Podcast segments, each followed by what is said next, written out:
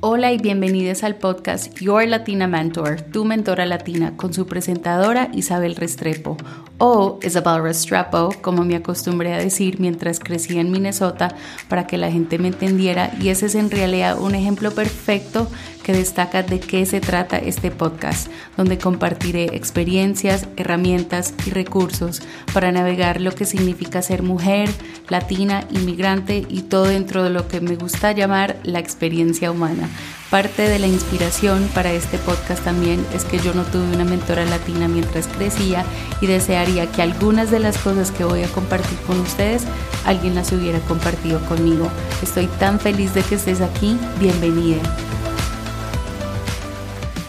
Hola, hola, bienvenidos al podcast de hoy. Hoy tengo una invitada súper especial, Camila de AINCO, y yo la conocí haciendo un taller, Conectar con tu Esencia, que era ah, haciendo unos portavasos con el macramé. Entonces, para mí, yo no soy muy buena con las manualidades, pero de una me llamó la atención, yo vi su página, yo vi su trabajo, su esencia, su energía y de una me enganchó. Así que Camila, muchísimas gracias por estar aquí, bienvenida. Cuéntanos un poco sobre ti. Hola Isa, gracias por tenerme en este espacio tan lindo. Es un honor, de verdad, súper, súper. Y bueno, pues te cuento, eh, soy de Colombia, eh, pues digamos que tengo el proyecto de AINCO. Eh, no sé si quieres que te cuente un poquito la historia de AINCO o... Sí, sí, cuéntanos, sí, claro. Dale. Entonces, bueno, pues ahínco, empezando, ¿qué significa ahínco? Es una palabra que usamos acá en Colombia, pues los campesinos la usaban un montón para decir como las cosas que se hacían con mucho perrenque, con mucho amor y mucha dedicación. Entonces, de ahí surge, digamos, que el proyecto ahínco, en donde la idea es que reúno varias de mis pasiones, digámoslo así, es literal como mi esencia, de muchas pasiones que tengo. Yo como profesión soy arquitecta y pues digamos que mi orientación es paisajismo, eh, pero pues también tengo muchas cosas que me gustan y entre esas es el tejido. Eh, me gusta mucho, digamos, la parte de dibujar, la parte de crear, me encanta enseñar también. Em, digamos que he tenido experiencia en muchas de las áreas que te nombro y pues justo en la pandemia, digamos que fue cuando empecé como en este hermoso proyecto, digámoslo que antes como que yo había empezado como un poquito el tema del tejido. Mm, eso empezó en un viaje, en un viaje que hice por Perú y por Ecuador, en donde me enamoré del tejido como tal. O sea, a mí me encantó, empecé a sentir como que conectaba. Yo decía, qué rico, digamos, pues toda esta cultura indígena, cómo se siente orgullosa de lo que es el legado del tejido que es más allá, digamos, de un solo, pues como que eso tiene una visión como cosmogónica entre las mujeres más que todo, porque es una labor de la mujer. Entonces, ese tema me empezó a llamar un montón la atención, pero antes de la pandemia, justo yo estaba a punto de graduarme de arquitectura y como que uno siempre piensa, entonces uno dice, no, entonces ahora ya voy a salir y dejé un poquito al ladito el tejido y seguí, digamos que en la universidad y ya cuando pues pasó la pandemia fue cuando cambió todo, porque imagínate que yo justo ese año iba a graduarme, o sea, haz de cuenta que la pandemia pasó en marzo y mi grado era en mm. abril. Mm. Entonces, eso me cambió la vida un montón porque yo llevaba mucho tiempo esperando el diploma y quería el grado y no sé qué. Y cuando todo cambió, fue como, wow, o sea, tanto tiempo que esperé para esto sin disfrutar de pronto ese proceso. ¿sí? Entonces, esas son de las cositas que uno va recolectando y uno dice, ok, bueno, hay que disfrutar más como ese proceso que buscar ese resultado final, porque literal yo estaba obsesionada con graduarme. Mm, mm. Y entonces cuando pasa esto, imagínate, todo ese tiempo que yo había esperado, pues no pasó. Entonces, pues no pasó como uno lo esperaba, ¿me entiendes? Sí, sí. Entonces, en la pandemia, pues, ¿qué hice? Me puse a tejer porque, pues, digamos, no podía trabajar porque estaba como entre, no me habían dado el diploma, estaba entre recién graduada, pero sin diploma. Entonces me puse a tejer. También estuve en un trabajo que, por eso creo que me identifico un montón con muchas personas porque estuve en un call center. Entonces, el call center, digamos que también aprendí un montón, o sea, gracias al call center hablo inglés, o si no, entonces uno dice, bueno, uno de todo aprende en muchos sentidos, digamos que el servicio al cliente, o sea, tú vas tomando varias experiencias que has tenido para poder ir cumpliendo como esos sueños.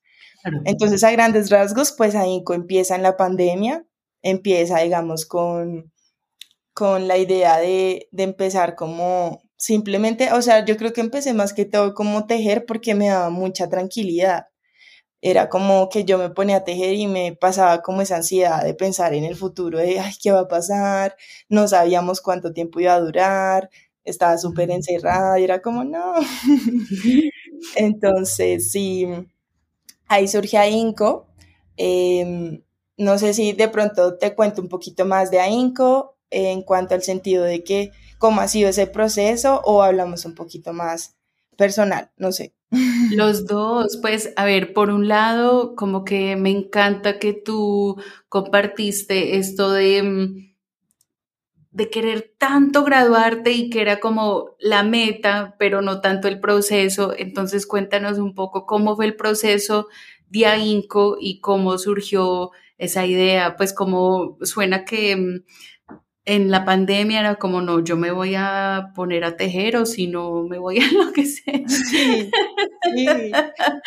prácticamente fue así. Sí, digamos que el proceso de AGINCO fue un proceso, ha sido un proceso muy lento también. Digamos que en la pandemia como tal surge la idea, entonces yo me emociono, empiezo a tejer empiezo a escribir como esos primeros pinitos, como esa esencia de lo que es Ainco, que hoy en día me toca a mí volver y releer lo que pasó hace dos años, porque a veces mm. como en ese corre-corre empiezo a perderme un poquito y me pierdo un poco como de, de ese camino que empecé, ¿me entiendes? Entonces, Ainco surge, yo empiezo a escribir, empiezo a imaginármelo, mm, empiezo a aprender también técnicas de tejido, como comprar libros, videos de YouTube, o sea, cursos, eh, pero muy básicos, o sea, todo empezó como muy básico. Y también como que me doy cuenta de que cuando yo era pequeña mis papás me regalaron un libro de tejido mm, de manillas. Entonces yo mm. tejía manillas en el colegio y lo hacía, literal, me encantaba. Las vendía, las regalaba, o sea, era literalmente, era, me gustaba mucho. Entonces, con esas manillas, digamos que fue lo mismo, pero trasladarlo a una dimensión más grande, que es el macramé. Y entonces ahí empiezo a ver y veo como, bueno, entonces se puede relacionar un poco con lo que estudié. Y luego, digamos, ahorita en, en agosto, tuve una experiencia que, que fue increíble y ahí fue cuando logré conectar todo después de dos años, porque en estos dos años han sido esa búsqueda, como he tenido meses en que, por ejemplo, surge la pandemia, ¿no? Tengo esos meses encerrada, empiezo a tejer, empiezo a escribir sobre AINCO, lanzo AINCO, pero después de eso vuelvo a Bogotá, porque yo que fue en una ciudad muy pequeña que se llama Ibagué y digamos que estaba apartada de todo, pero cuando vuelvo a Bogotá estaba como en muchas cosas, o sea, me metí en call center, estaba como con AINCO, estaba también en una agencia de publicidad, entonces estaba de cuenta que al tope, ¿Y qué mm. pasó? Pues como esos miedos vuelven otra vez, porque yo empecé a, pensar muchas cosas como de, Ay, ¿será que sí? ¿Será que no? ¿Será que sí podré vivir de los tapices? Pero entonces en la pandemia, pero ¿y quién los va a comprar? Y entonces no hace falta esas vocecitas de esas personas que muchas veces son de los que más quieres o los más cercanos, mm. que te empiezan a decir, mm, pues no sé, si me entiendes, como a dudar. Sí, sí. entonces, cuando empieza todo esto, ¿qué hago yo? Dejo aparte a Inco. O sea, lo pongo a un lado y prefiero seguir en el call y en, el, en lo de publicidad porque me gobernaron esos pensamientos. Entonces también eso es una reflexión que podemos hacer como de que a veces, mm, o sea, está bien también perderse, está bien, está bien también volver a encontrarse, como que también está bien tener esas experiencias en las que tú dudas de ti mismo, pero tú sabes que es un proceso, o sea, van a haber días en que uno se siente mega seguro y dice, no, ya, invencible.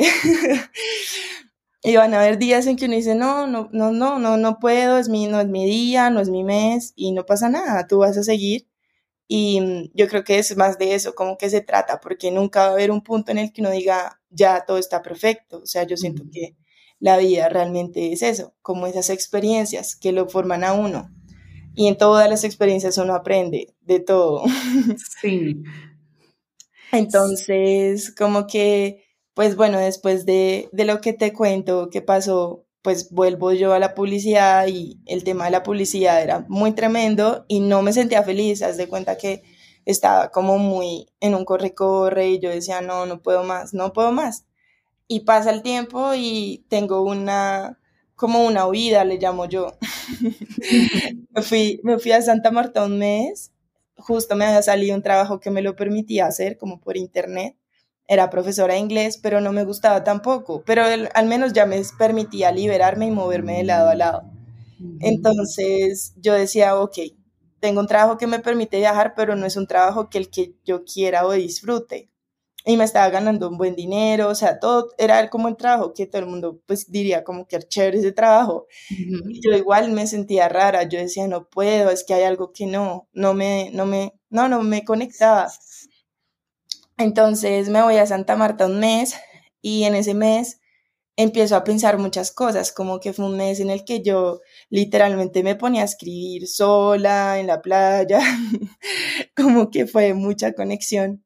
Y mm, cuando vuelvo de ese viaje, digamos que pues fue un viaje después de la pandemia, el cual hace mucho no hacía, o sea, no, fue muy revelador y llegué como con esa iniciativa que justo fue hace un año, en agosto. Mm. Entonces, agosto 8. Ah, me acuerdo muy bien, ese es mi número. Sí, sí. 8-8. El 8, sí, el 8-8, muy loco. Fue un, fue un día, literalmente el contrato del nuevo lugar donde me fui a vivir era el 8 de agosto y yo decía, wow, qué loco. Entonces llego de Santa Marta, mmm, dejo muchas cosas, mmm, digamos que me fui a vivir sola, todo. Y, y fueron cuatro meses en los que viví en Bogotá, Mm, también ya dedicada, digamos, a, a, INCO, ya lo volví a retomar, por eso te digo como que ha sido un proceso muy largo, un proceso en el que lo dejé a un lado, lo empecé y volví, y son procesos que son normales y de pronto yo creo que eso es lo que pasa mucho en los emprendimientos, como que eso pasa, pero la gente se queda en él, me fui y lo dejé a un lado.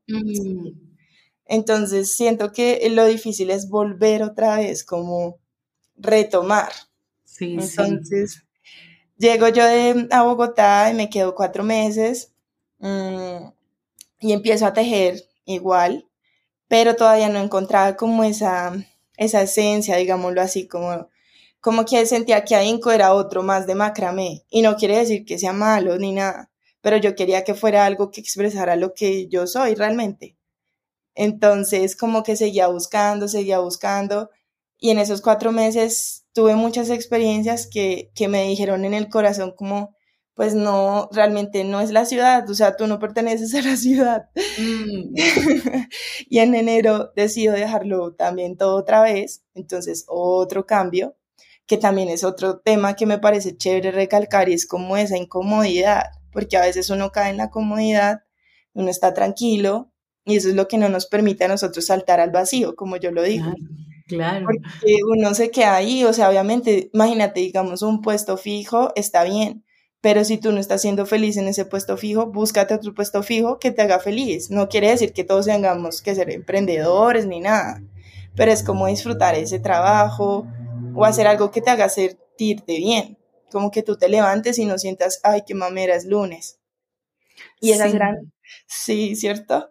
Sí, o sea, me identifico totalmente porque yo también he pasado por todo lo que tú has dicho. Es como, unos días es como, no, yo lo puedo con todo, voy a lograr todos mis sueños y otros días es como, fue pucha, pero yo sí, pues sí tomé la decisión correcta, pero yo digo que lo que tú dices es muy cierto, o sea, si uno quiere hacer un cambio, no necesariamente es, ok, me voy a ir a ser emprendedor porque también es este camino no es para todos tampoco, es difícil, le saca a uno todo y más de lo que uno no sabía que tenía.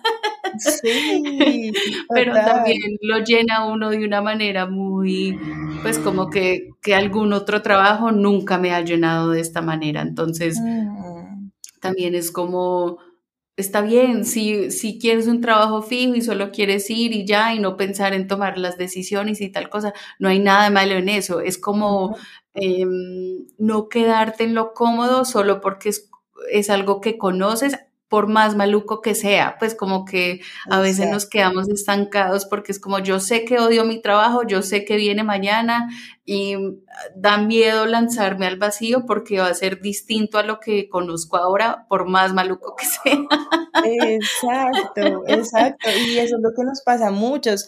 Lo que te digo, mira, yo duré en el, en el call, en la publicidad y puse a un lado mi proyecto por miedo a eso, como ok, estoy cómoda aquí, estoy recibiendo mi sueldo tranquila, ya le había cogido el tiro, como lo dicen aquí en Colombia normal. Entonces, como que uno dice, wow, sí me entiendes, pero, pero ya hay un punto en el que yo digo que el alma le habla a uno, o sea, el corazón, tú no te vas a sentir bien, o sea, yo lloraba, yo lloraba en las semanas y yo decía, no puedo, algo pasa, no me siento bien. Y cuando empiezo otra vez como en esa búsqueda y a conectarme de nuevo con lo que me gusta, pues empiezo a sentirme mucho mejor y te sientes animado. O sea, yo me acuerdo que cuando empecé más, como exactamente hace un año, yo decía, ¿de dónde saco tanta energía? como que sí, uno a veces dice, pucha, y me levanto pensando en ahínco y puede que a veces me puede, parezca como obsesionada, pero es que es algo que disfruto tanto que yo me levanto y pienso, ok, vamos a hacer esto, tengo esta idea, me salen cosas como en la cabeza que digo, ay, me encanta, me emociona un montón, que si, no sé, no pude hacer este taller, bueno, no importa, hago el otro dentro de ocho días y siempre pasan cosas así, como que no siento que, que, mm, que digamos un obstáculo, como lo llaman así, sea el obstáculo, sino es como una oportunidad y digo, ok, ¿qué pasó aquí para poder mejorar? Mm. Entonces, eso, eso es lo que ha producido Inco en mí, como tanto en mi tema profesional como como persona. Yo digo que, que eso es lo más bonito de un trabajo, como que independientemente que sea, digamos, tú un emprendimiento o un trabajo fijo o algo así, es como que te dé como esa, sí, como esa conexión, que tú sientas esa, ese amor, como esa energía de hacer las cosas, de no sentirte obligado, de no entrar en ese piloto automático que siempre decimos como que charro no entrar en un piloto automático y que diga, ok, salgo a las 5 o trabajo hasta las 10 de la noche porque me toca, ¿sí me entiendes? Mm, sí, me, o sea, acabas de describir lo que habías dicho antes como del proceso, pues de disfrutar el proceso, de no solo la meta, sino de despertar y qué diferencia como, eh, o sea, qué diferencia despertar y estar pensando en lo que te gusta y los proyectos y las ideas a, ay, pucha, no puede ser lunes otra vez, pues como no quiero ir al trabajo, o sea, es una gran diferencia y se siente, o sea, yo en ese momento puedo ver a Camila, pero ustedes no, pero le cambió la cara y todo cuando me estaba contando pues como estas, estas diferencias. Ah, me encanta, sí, de verdad que pues en este año me han pasado muchas cosas, o sea, locas, que digo, ok, sí, o sea, como que, bueno, esto es una anécdota chiquitita que me gustaría contarla porque me parece algo que te enseña a ti a que hay cosas que uno puede planear, ¿sí? Y digamos, yo estoy haciendo un proceso que se llama escribir como lo que quieres hacer realidad, como si ya estuviera realidad, mm, ¿cierto? Que es como la manifestación. Sí. Y bueno, me ha gustado un montón el tema, me encanta leer sobre eso, estoy practicando un montón la gratitud y todas esas cosas han hecho y han llegado por ahínco, porque me han motivado, digamos, cuando hago los talleres de tejido, yo quiero que la gente no tenga, digamos, como ese quiero ser como tú, sino quiero ser como yo, pero desde mi esencia, ¿me entiendes? Como que la gente encuentre su esencia, su espíritu, lo que a la persona le gusta y con los talleres eso es lo que yo busco. Entonces, esta anécdota que te cuento así como muy cortica es como que en enero cuando decido dejar todo, me pasa que dejo literalmente, o sea, me fui con mi maleta tenía mi maleta solo con ropa y hilos.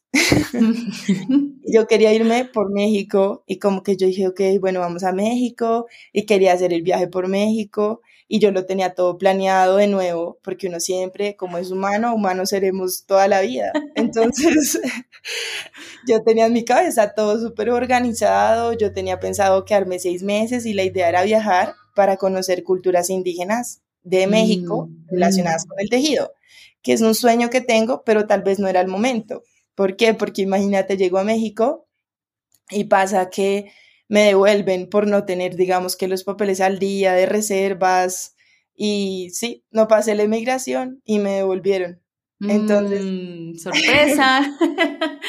imagínate, yo salgo el lunes y llego el martes al otro día a Bogotá con mi maleta, no tenía dónde llegar porque mis papás, mi papá estaba en Medellín viajando, mi mamá estaba viajando también en otro pueblito que se llama Zipa, no había nadie y yo en Bogotá pues no, o sea, como que tú llegues con la maleta y qué haces y menos mm. mal mi mejor amiga, que se iba a ir a México a los ocho días conmigo, me recibió y estuve con ella ocho días después de ese cambio de shock, así, vida total. Entonces llegó el martes sin tener planes de nada, porque mi plan ya estaba en México. Claro. Entonces, ahí es otro tema que yo siempre digo, es que uno, hay cosas que uno planea, ¿sí? Y tú escribes lo que tú quieres, pero a ti siempre te va a llegar algo que pediste o algo mejor. ¿Por qué? Porque a veces uno dice, ay, pero ¿por qué no me salió esto? pero no te salió porque te va a llegar algo mejor. Y te lo juro que la vida me, lo ha demostrado un montón, como que en vez de ese viaje a México, lo que pasó fue que me conecté más con AINCO, realmente empecé a ver el proyecto de una manera como más mi proyecto de vida, porque yo sé que si me hubiera ido de viaje como estaba AINCO en ese momento, hubiera pasado lo mismo, hubiera quedado a un lado y yo me hubiera puesto a viajar y a estar mm. como en otro mood. Yo sé que quería, digamos, viajar como por los hilos y conoce la cultura, pero no estaba preparada para hacerlo de la manera en que lo quiero hacer. Entonces estos meses que pasó, pues me enfoqué un montón en AINCO, terminé pues haciendo muchas cosas que no pensé que fueran a hacer y pues hoy en día literal estoy haciendo algo que siempre quise y fue vivir en la montaña, tejiendo, mm, como que yo decía, yo quiero una vida en la que yo no espere el viernes para disfrutar la vida, o sea, y no quiero una vida en la que el lunes me estrese tampoco. Sí, o sea, yo no quiero tener los días así, yo quiero que el domingo mío pueda ser un lunes y un viernes pueda ser un domingo y no pase nada, no, eso es lo que yo más quería. Y lo que más quería también era como levantarme cuando mi cuerpo me lo dijera y literalmente hoy lo escucho, o sea, porque a veces uno entra en ese afán y ese azar que digamos cuando vengo a la ciudad a veces lo vuelvo a perder y es como que Cami, tranqui, bájale el ritmo, porque uno en la, ciudad sin querer empieza otra vez a correr y a hacer y uf, como que tienes que parar, porque sí, hay muchas cosas que, que vas perdiendo en ese acelere. Y me ha costado también, porque digamos, ahorita que estoy viviendo en la montaña, em, es un sitio muy tranquilo, las personas que están alrededor mío son seres que digo, gracias Dios, universo, vida, porque digo, es increíble, no puedo creer, pero no en serio empieza a traer personas que están como en la misma vibración, digo, o maestros que, que ya tú estás preparado para recibir esos aprendizajes. Y pues bueno, digamos que ellos me han enseñado un montón a llevar como esa tranquilidad, porque yo como soy de Bogotá, pues realmente llegar a, a un pueblito pequeñito en la montaña, pues a ti se te nota como que, no, y ya vas a correr y tengo que hacer tal cosa y... Sí, es un cambio total, es un cambio total. Entonces eso, eso ha sido un tema tremendo y pues estoy súper contenta, pero lo que te decía, como que ha sido un proceso muy largo de dos años en los que he caído, me he levantado, han pasado un montón de cosas, no es como un camino de flores que uno dice, no, pues como lo llaman también el despertar, pues es fabuloso, no, o sea, hay noches oscuras del alma, como uno le dice, mm. donde te sientes así como sí, quiero llorar hoy y quiero escucharme y, ya, no, no es nada de malo tampoco. Sí, y suena como que también te das la libertad de hacer eso también, como en los días que quiero llorar, lloro, en los días que quiero dormir, duermo, en los días que me dio por correr, corro y igual sigo adelante y sigo como con esa, eh, tú lo dijiste antes de, conectarte con tu corazón, con tu esencia, con tu ser y, ante todo seguir ese camino, aunque surjan las dudas, aunque personas en tu alrededor te digan lo contrario, es como suena como que el año pasado, el, el 8 de, de, agosto, dice, listo, ya me enfoco en mí y, y, esto es lo que va a hacer y después, qué curioso que en enero fueron ocho días también.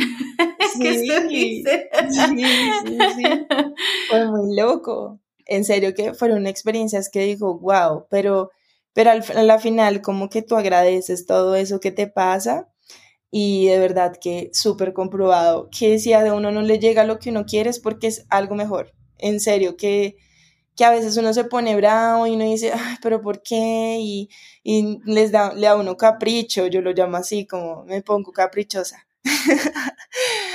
pero tienes que, que entender que, que la vida y Dios es sagrada, o sea, ellos saben lo que pasa y uno se lo tiene que confiar y soltar y, y decir, ok, hice lo que humanamente puedo hacer con lo que humanamente tengo como herramientas y ya lo demás lo suelto al universo y ya lo que llegue, que sea lo que quiero o algo mejor. Siempre digo así, como si no se puede, pues no se puede y ya, como que, y pasan cosas locas, como no sé, eh, recibes un mensaje a las 10 de la noche de alguien, a las, me han pasado así como que muy loco, una vez me pasó con un tapiz, me acuerdo que yo había hecho un tapiz digamos que un modelo. Y me equivoqué y le envié el modelo equivocado a la persona.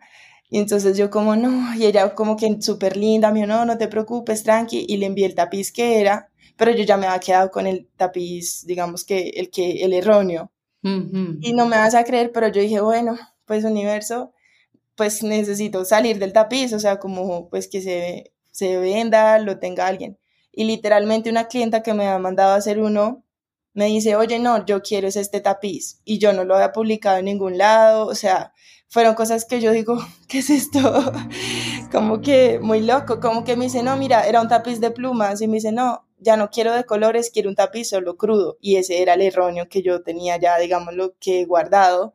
Y yo como, no, pues, ¿qué hago ahora con este tapiz? Y ella me escribe a las 7 de la mañana diciéndome, oye, la verdad, ya no quiero este tapiz de colores, quiero un tapiz todo crudo. Y yo decía, qué loco o sea...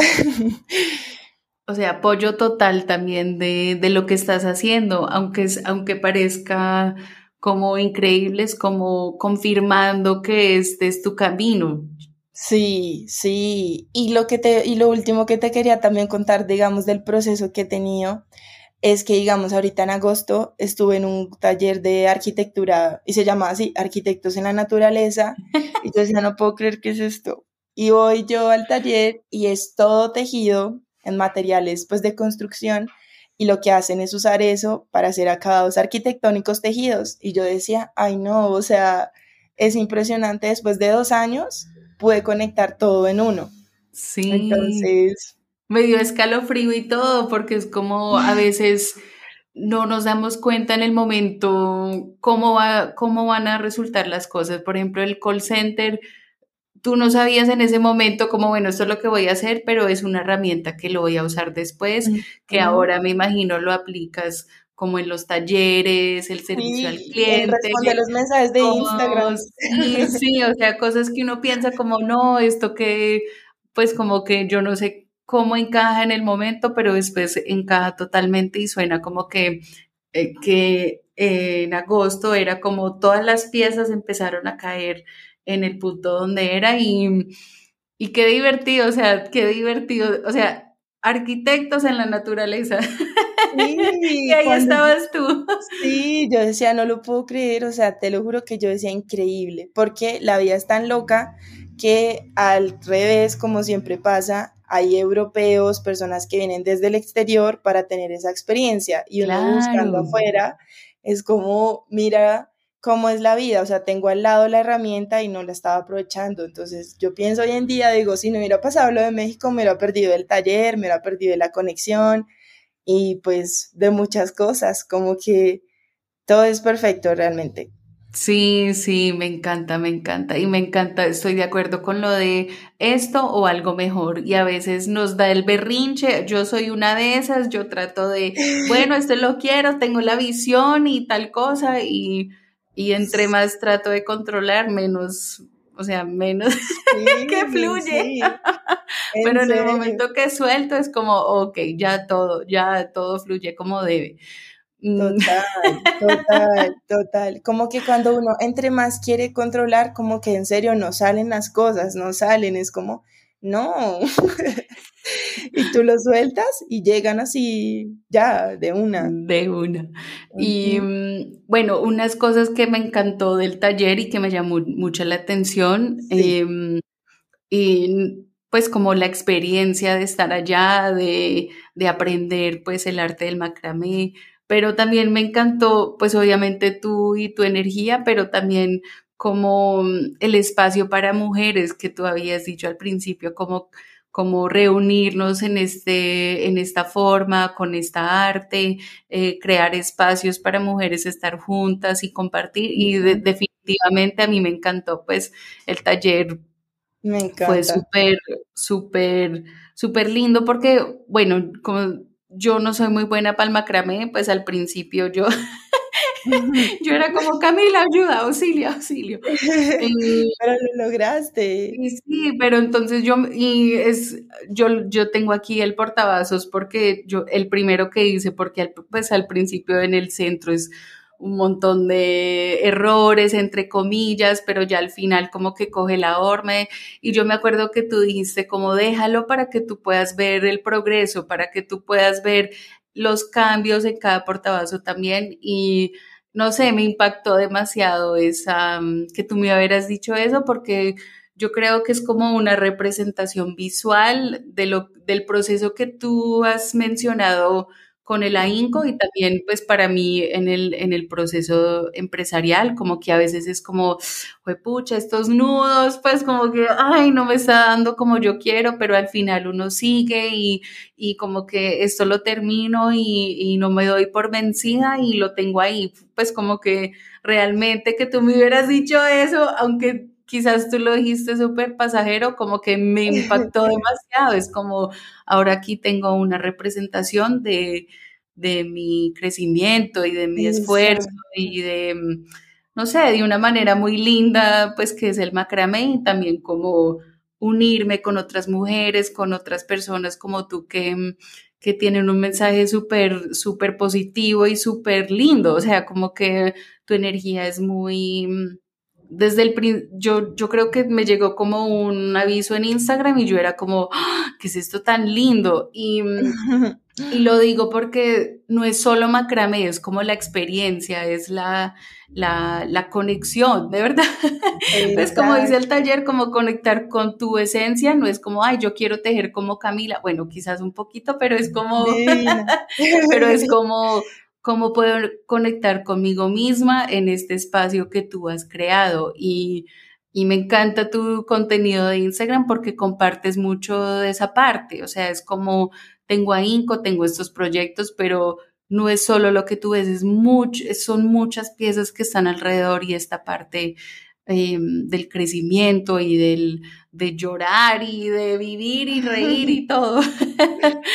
Sí, es que realmente exacto, digamos que los talleres los creé porque primero hay algo que me parece muy lindo y es como la sororidad entre nosotras las mujeres, como que me mm. parece que es, es como muy importante eso porque realmente nosotras a veces, o digamos a mí me pasaba, yo tenía más amigos hombres que mujeres. Y yo decía, pero ¿por qué? O sea, ¿por qué nos hemos creado esa creencia de competencia, de criticar, de juzgar, de chismosear de la otra mujer?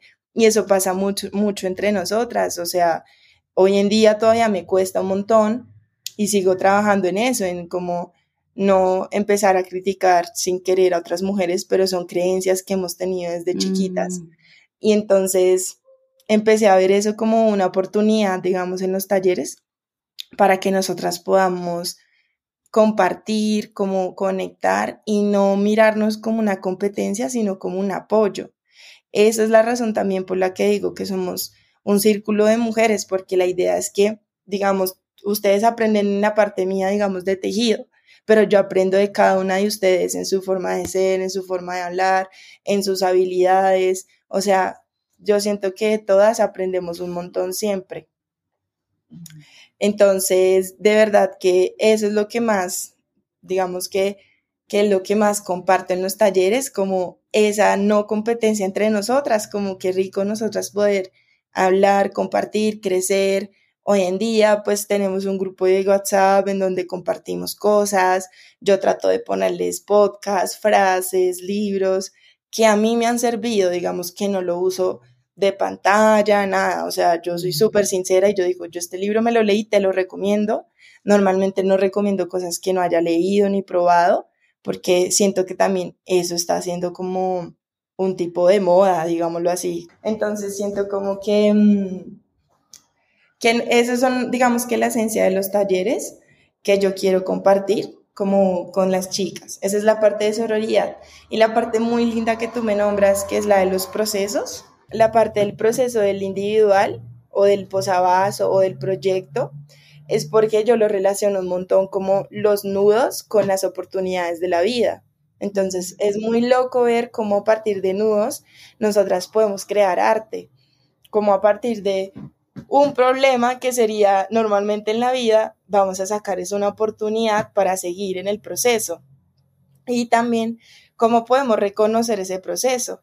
Como que yo hoy te conté un poco de mi historia y lo reconozco en todos sus sentidos, porque a veces uno pinta Instagram súper perfecto, la foto donde nadie llora, y pues yo te soy sincera, es un proceso, he tenido noches así que digo, ay Dios, pero también he tenido alegrías increíbles, y creo que eso se trata, como de reconocer ese proceso y de sentirse un orgulloso también, porque eso es parte de ser humanos, y es lo que yo más eh, siempre recalco, y es eso, como que a veces nos pintamos muy de ser esa imagen perfecta, tanto a nosotras las mujeres que nos recalca un montón, porque como somos mujeres tenemos que ser mamás, esposas, amas de casa, trabajadoras, y pasamos al otro extremo, que eso es otro tema, y es perder la energía femenina que nos compete a nosotras. Mm. que, que, muchas veces por, por, digamos, sentirnos fuertes o, o, iguales a los hombres, perdemos esa esencia femenina que tenemos, o sea, esa esencia de vulnerabilidad, de ser compasivas, porque eso es lo que nos hace a nosotras ser mujeres, o sea, estar en eso, como ser esa mujer, o sea, esa esencia femenina, esa luna. Entonces, siento que a veces sin querer, como que nos perdemos un poquito por querer ser iguales o más entonces, me identifico. Yo muchos años era como, bueno, tengo que volver a aprender como qué significa para mí ser mujer y cómo puedo dejar fluir, o sea, que las cosas fluyan, esa es una energía femenina, eso es un poder femenino también, como eh, no siempre estar tan bueno, yo lo puedo lograr y fuerza y ta, que la sociedad es como que nos, nos empuja mucho en eso. Entre más yo dejo y suelto y, me dejo llevar, o sea, entre, en, los últimos años, entre más me dejo em, dominar por mi lado femenino, como que, oh, o sea, me siento completamente mejor en todos los sentidos, como que, y bueno, también es un balance porque digamos, para empezar una empresa uno necesita como esa, sí, el lado masculino, como bueno, lo voy a, voy a acción y tal cosa, pero es como no perder la esencia de lo que es ser mujer y y me encanta porque, o sea, ahora que tú lo dices como, ay, sí, ese taller, o sea, el taller que hicimos y los nudos y estar en, o sea, eso es activar la esencia femenina, pero completamente, en una manera muy, em, no sé, en comunidad, en, em, no sé, como que mueve cosas dentro de uno que quizás uno no se da cuenta en ese momento pero despierta cosas en uno, o por lo menos esa fue mi experiencia. Total, total. Y la idea también es que cuando tú conectas contigo misma, estás aprendiendo, estás yéndote a tu interior, que fue lo que a mí me pasó, digamos, yo estaba buscando respuestas afuera y cuando me pasó todo lo que te conté a grandes rasgos, las respuestas estaban era dentro de mí. Entonces yo sé que puede que hoy viva en la montaña, puede que mañana viva en la ciudad, o sea, eso no va a cambiar lo que uno es. Entonces siento que los talleres también es eso, como que son herramientas que yo comparto, digamos, en este caso el tejido, ese día vimos el té, hay días en que podemos ver mm. comida sana, hay días en que podemos hablar de más de libros. Eh, bueno, las experiencias que creamos o que creo aquí es más con el hecho de que despierten en ti como esa iniciativa de curiosidad hacia adentro, como, bueno, hoy intenté tejido, se me complicó un poquito, siento que de pronto no, pero mañana voy a intentar otro arte, otra actividad, de pronto voy a iniciar en un deporte, tal vez voy a empezar a leer un libro, cómo empezar uno a buscarse a uno mismo. Porque mira que hoy precisamente una chica me escribía que no le gustaba su trabajo, que, estaba muy inconforme y que tenía mucho miedo de, de empezar algo que le gustara. Entonces ella me decía, ¿cómo hiciste para soltarte al vacío? Entonces yo le dije, no, realmente no hay un manual, no te puedes ir hacer estos pasos. y lo único que te puedo decir desde mi parte de lo que he vivido es empieza hacia adentro, empieza a escribir qué te gusta, qué no te gusta, cómo te sientes, qué te hace feliz, que te hace sacar luz, que te hace sacar oscuridad. Todas esas cosas hacen que uno empiece a pensar como, ok, bueno, por aquí puede ser, por aquí no es, por aquí voy a intentarlo. Y así empieza uno a buscar su camino, porque realmente no es como un manual de decir todos saltemos al vacío, sino es como saltemos a, a conectar contigo mismo, como con lo que te hace ser tú, que es esa autenticidad que muchas veces perdemos, bien sea por redes sociales, por las, por las, digamos, las experiencias que tenemos hoy en día, mm, como esos ídolos que te seguimos. Entonces, sí, lo que más quiero, digamos, también compartir en los talleres y en estas experiencias es que dejen una semillita en cada persona como de que todo es posible, que no importa el sueño que uno tenga, que puede que sea loco, diferente, lo que sea, puede que sean, no sé, o sea, lo que yo más quiero es que la gente empiece a creer en sus sueños, porque las, a veces nosotros pensamos que es difícil, que es complicado, y sí, no va a ser un camino de rosas, ¿sí? O sea, eso es mm. normal, como la vida es así, o sea, no es que porque escogiste este camino, no, es que la vida es así, no va a haber un día, una vida perfecta, van a haber días oscuros y días grises.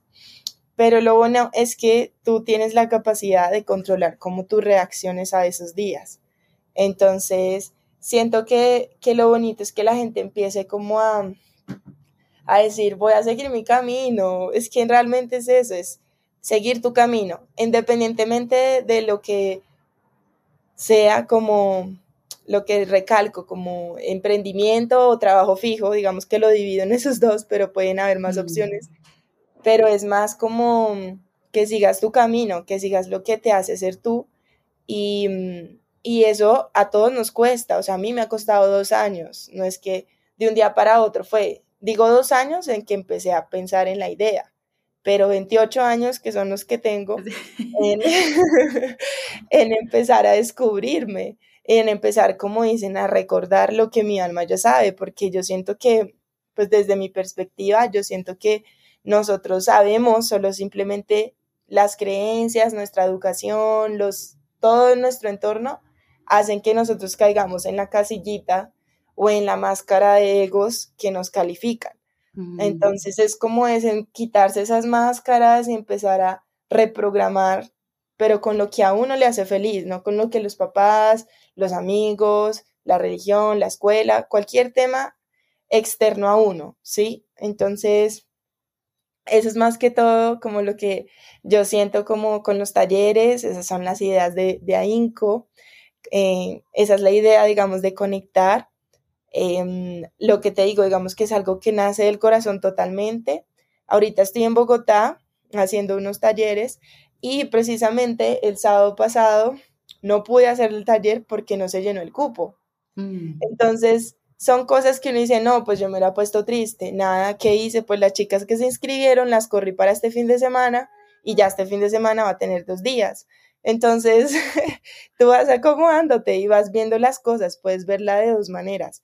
Como no, qué caos, lo peor, vine acá, no sé qué. No, a decir, ok, bueno, voy a aprovechar mi visita a Bogotá, voy a disfrutarla, voy a comer rico, porque pues estando en la montaña no puedo comerme una pizza, y quién va a creer, pero entonces hoy en día una pizza es como, ay, qué rico una pizza. Lo entiendo, yo vivía en la montaña y también yo soy feliz comiendo acá, yo soy, no, pizza, sushi, cualquier cosa, qué rico. Total, total, así, así me siento. Entonces es impresionante cómo, cómo puedes ver dos cosas del el mismo evento, sacar o una oportunidad o ponerte triste a llorar y decir, no, lo peor, nadie va a volverse a meter a un taller, cosas que pueden pasar. Puede que hayan cosas externas que uno dice, no, pues es que la situación en Colombia, eh, no sé, ese día pasó paro, uno no sabe, tantas mm, cosas que no le mm. competen a uno, entonces uno cumple lo que humanamente tú puedes hacer. Yo cumplo con poner el post, con poner en mis historias, con compartir lo que son para mí los talleres, toda la experiencia, y ya yo suelto al universo, y si no sale este fin de saldrá el otro y así. Entonces es también ser pacientes y ver que aún hoy en día tengo también obstáculos, también hay problemas, o sea, pero siempre pasan cosas locas, fabulosas, y empiezas a conectar con personas como tú, Isa, como que yo digo, wow, qué lindo que de un taller salga una conversación como estas. O sea, yo digo, eso es lo que yo quiero en un taller, más que una remuneración, más que cualquier cosa, los talleres para mí es eso, es conectar con personas, es entender que hay otros mundos, que hay personas que también están abiertas a escuchar una historia. Entonces, siento que eso es lo, lo más bonito de los talleres y de AINCO, digamos que es lo que más me gusta. Sí, y pues algo como que has describido es como, no es que uno brinque al vacío de un momento a otro, es como, es un proceso, pues es como brincar al vacío puede ser voy a tomar un curso nuevo, o sea, no tiene que ser voy a cambiar mi vida de, pues como voy a dejar a mi marido y me voy para otro país, pues sí me entiende, como no tiene que ser tan grande a veces, a veces como que nos complicamos mucho, puede ser, ok, voy a tomar un taller de macramé o voy a tomar una clase de tenis o, o voy a ver un video de algo que me interesa y, quiero aprender más, pues como que el vacío puede ser algo pequeño hasta que ya tengas como la la como capacidad o la mm, como el músculo, ya entrenaste ese músculo para decir, bueno, ya sí voy a tomar el brinco grande y voy a renunciar a mi trabajo, pues como algo así como más grande, sí, sí. Sí, exacto, como que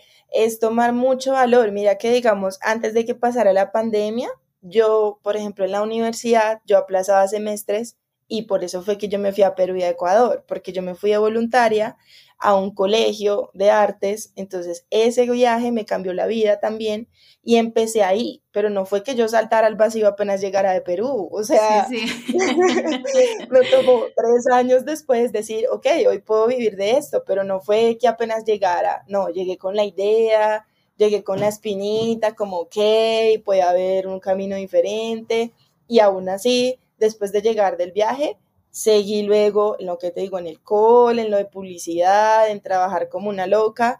Entonces son procesos que no quiere decir que tú saltes al vacío en cinco minutos y todo cambie, sino que es un proceso también tuyo, porque también hay que empezar uno. Algo que recalco mucho es el amor propio, como que cuando uno empieza a trabajar en uno, a mí me costaba mucho, yo criticaba mucho la sociedad eso te lo digo muy sinceramente. Mm. Como que yo decía, ay, no, el sistema, lo peor, criticaba a los políticos, criticaba a los empresarios, criticaba a todos. O sea, para mí todo era tenaz porque todo era consumismo, todo era capitalismo. Y luego que hoy en día me empiezo yo misma a evaluar, porque entonces uno se empieza a autoevaluar, tú te das cuenta que no es el mundo, eres tú realmente. Entonces, mm. eh, depende de ti cómo tú lo ves y también depende de tus cambios. Entonces, pues desde mi persona, desde lo que opino, ¿no?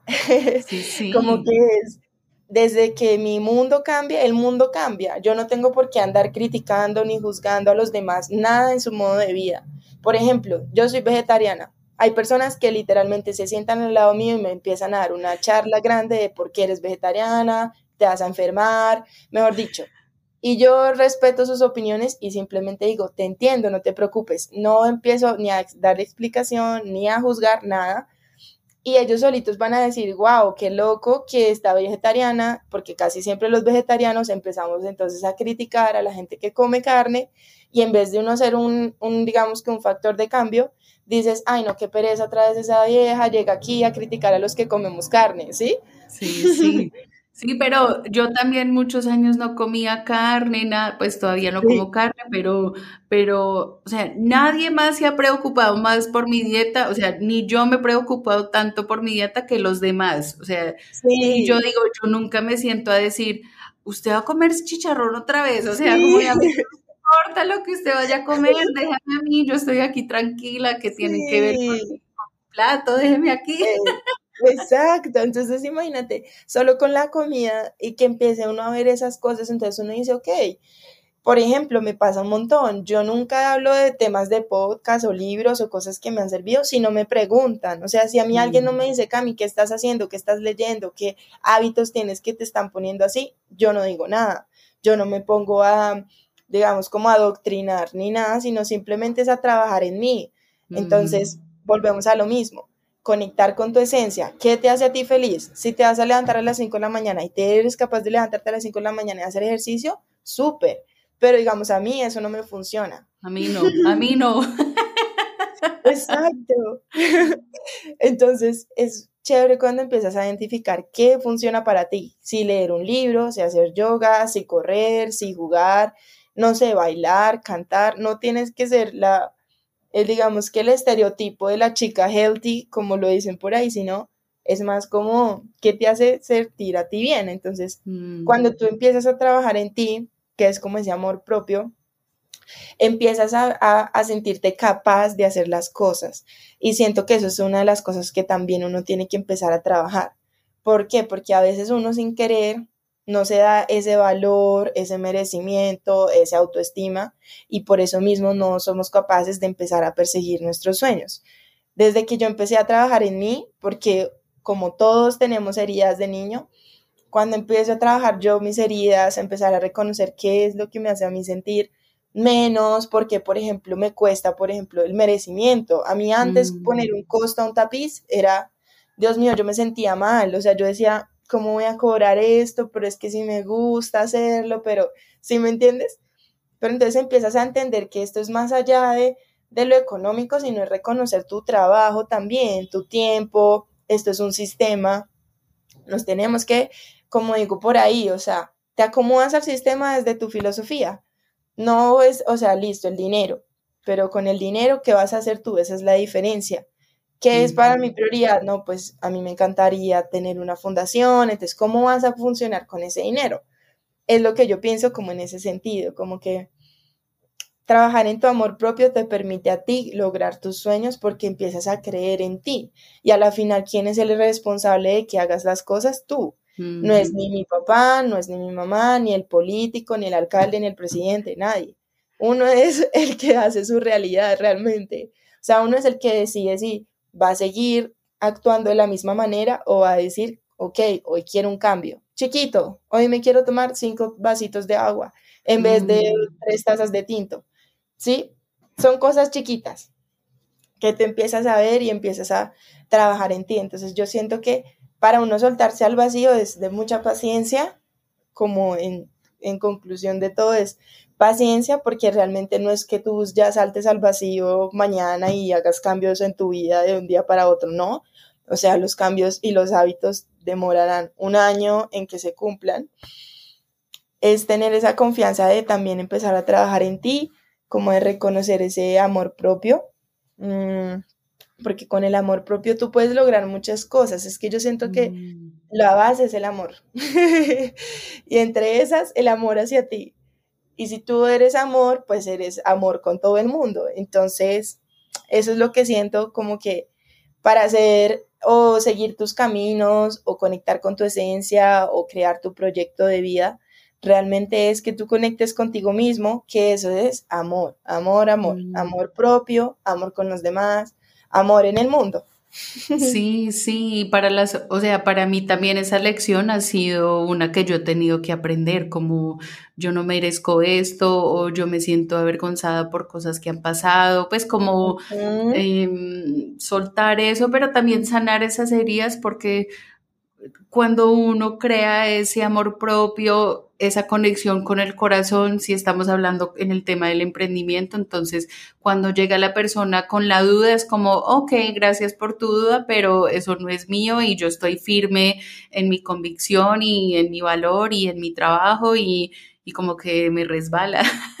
no te deja afectar tanto esa, sí, esa duda de los demás. Y, y, ha sido un proceso, para mí también ha sido un proceso como conectarme y recibir amor y que está bien y, y que yo no tengo, hacer, no tengo que hacer nada necesariamente para simplemente recibir o dar amor. Es como, uff, o sea, la esencia y todo es qué diferente sería el mundo si, si implementáramos esto un poquito más demasiado. Sí, total, total, como que eso es lo, yo creo que lo que más, lo más, lo que podemos recalcar y lo que veo que pasa también, te pasa a ti y creo que a todos, es reconocer ese proceso y reconocer que somos humanos y reconocer que tenemos heridas y que está bien el camino, o sea, está bien si un día te lanzas y al otro día dices, ay, no, no, no, no, me devuelvo, pues te devuelves, no pasa nada, sigues y dentro de tres años dirás, ok, bueno, ahora sí, estoy lista.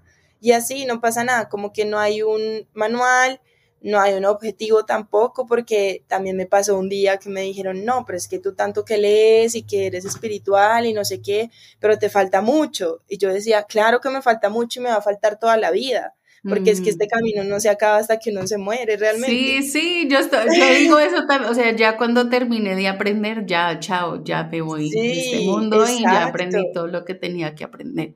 Exacto, o sea, como que no hay un objetivo como tal, o sea, no hay un objetivo de perfección, porque vuelves y caemos en lo mismo, en las máscaras del ego, entonces está el, perfil del emprendedor, el perfil de la espiritual, el perfil del hippie, el perfil de... Entonces, no estamos haciendo nada porque estamos cayendo en otros perfiles. Sí, Entonces, sí. está bien ser humanos. Es, ser humanos es algo que nos es inherente, como que no nos va a cambiar porque por eso estamos en esta tierra en este momento. Sí. Entonces, sí. Es parte del proceso. esta experiencia humana. O sea, yo a veces digo que como somos aliens o yo no sé, no somos de esta tierra y es como, bueno, tú eliges ir a ser humano, entonces vaya, juegue humano. Pues a veces es como, no, esto tan, tan pesado, tan serio, tal, y yo digo, no, yo estoy jugando humano y cómo, cómo puedo hacer esto un poco más divertido. Total, total. Es que esa también es, es algo muy chévere y es que no tomarnos todo tan en serio. Yo antes me ponía a llorar por un trabajo en la universidad del estrés. Sí, sí, sí. Entonces, imagínate, y hoy en día digo, no, no hay nada tan, o sea, no todo es tan en serio, no todo es, o sea, como decir, como ir más tranquilos por la vida, como que algo que aprendí, un libro que leí que se llama el libro tibetano de la vida y la muerte, mm. y es que no somos como que se nos olvida que nos vamos a morir, entonces vivimos en ese estrés, en ese piloto automático, nos dan miedo muchas cosas, pero no se nos olvida que nada está escrito, o sea, podemos literal morirnos mañana, porque es que no hay nada seguro, nada es seguro, o sea, lo único seguro que tenemos en la vida es que nos vamos a morir.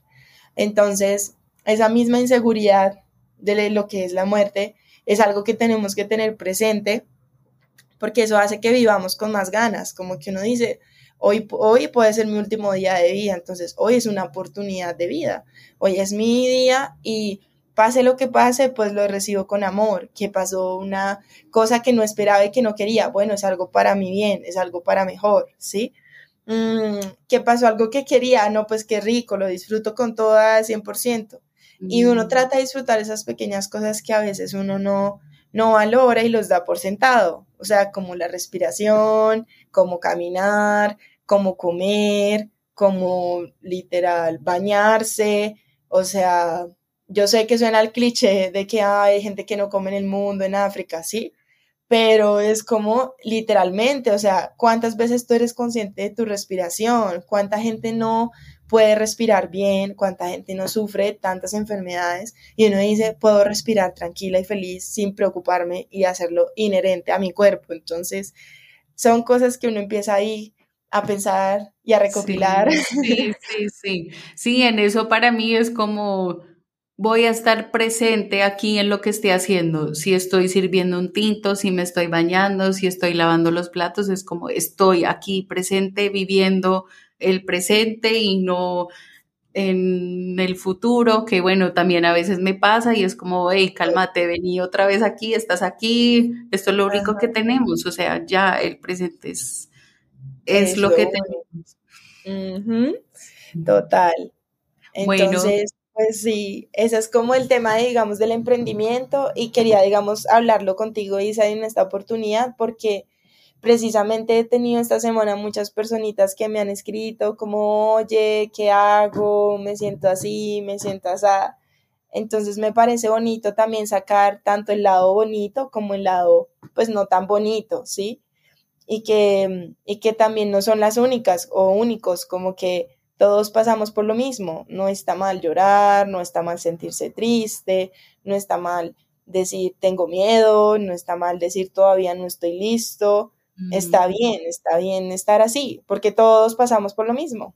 Claro, no, no, y, gracias por compartir tu proceso y tu historia tan abiertamente con nosotros y, y, tienes razón, o sea, a veces, bueno, las redes obviamente ya sabemos que muestra solo un lado, pero, pero sería imposible, o sea, hasta lo, entre comillas, malo es bonito porque de eso aprendemos, de eso valoramos más los, lo bueno y, y es necesario también. O sea, uno no siempre puede estar en punto de expansión, o sea, como que se estalla, eso es imposible, es como, como que siempre eh, expandemos un poquito, contracción, expandemos, contracción, entonces uno tiene que tener un, el balance de los dos. Así que gracias por compartir con nosotros tu historia y de verdad yo soy súper fan de AINCO, de tu trabajo, de tu energía, de siga compartiendo libros, por favor.